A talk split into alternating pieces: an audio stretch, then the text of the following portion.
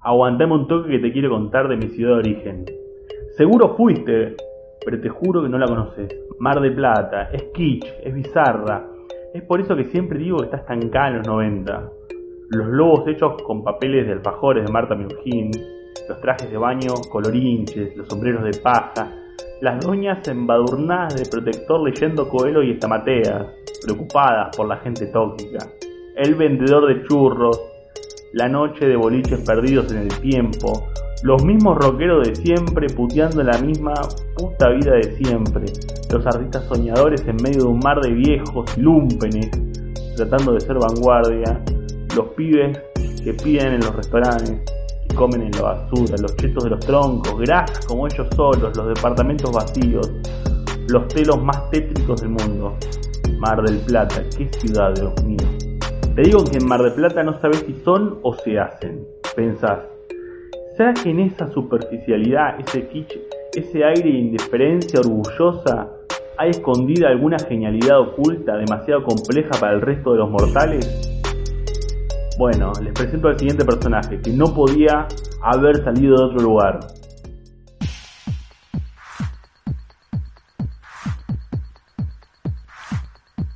Buenos Aires, el cóndor Mar del Plata. Mar del Plata, el cóndor Buenos Aires. Buenos Aires, el cóndor Mar del Plata. Mar del Plata, el cóndor Buenos Aires. Este tipo no es ningún gil, y los dividendos que hizo lo demuestran, pero no es ningún gil de una manera muy singular. ¿Me empiezo a explicar?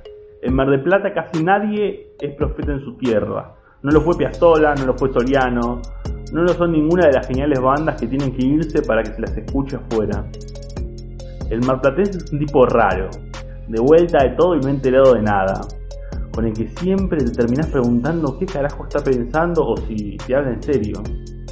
La filosofía del marplatense se resume en la siguiente frase de una canción de una icónica banda del punk under marplatense de toda la vida, que triunfó en todos lados y viajó por todo el mundo, aunque, como digo, en la ciudad no la van a ver más de 200 personas.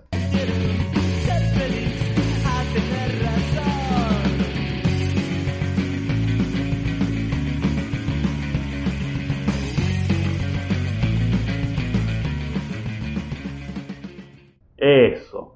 Prefiero ser feliz a tener razón.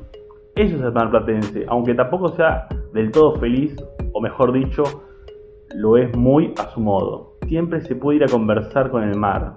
Sí, conversan con el mar los desempleados, los melancólicos, los endeudados, los crotos y los jubilados. El marplatense no es orgulloso de pertenecer.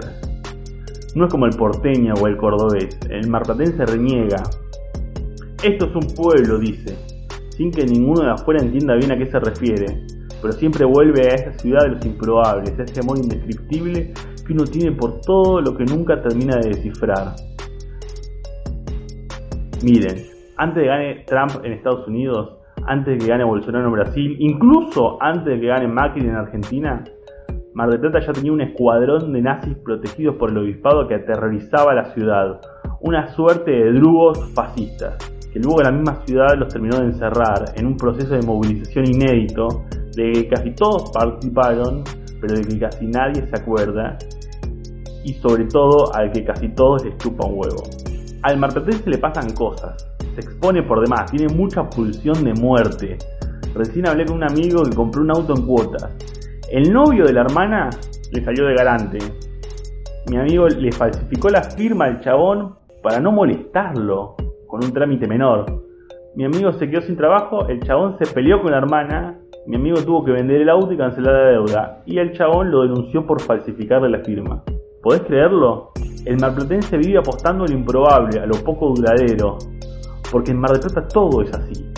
Si en el resto del mundo a las palabras se las lleva el viento, en mi ciudad amada, las palabras, las certezas, las promesas y la mayoría de la lealtad y compromisos se los lleva al mar.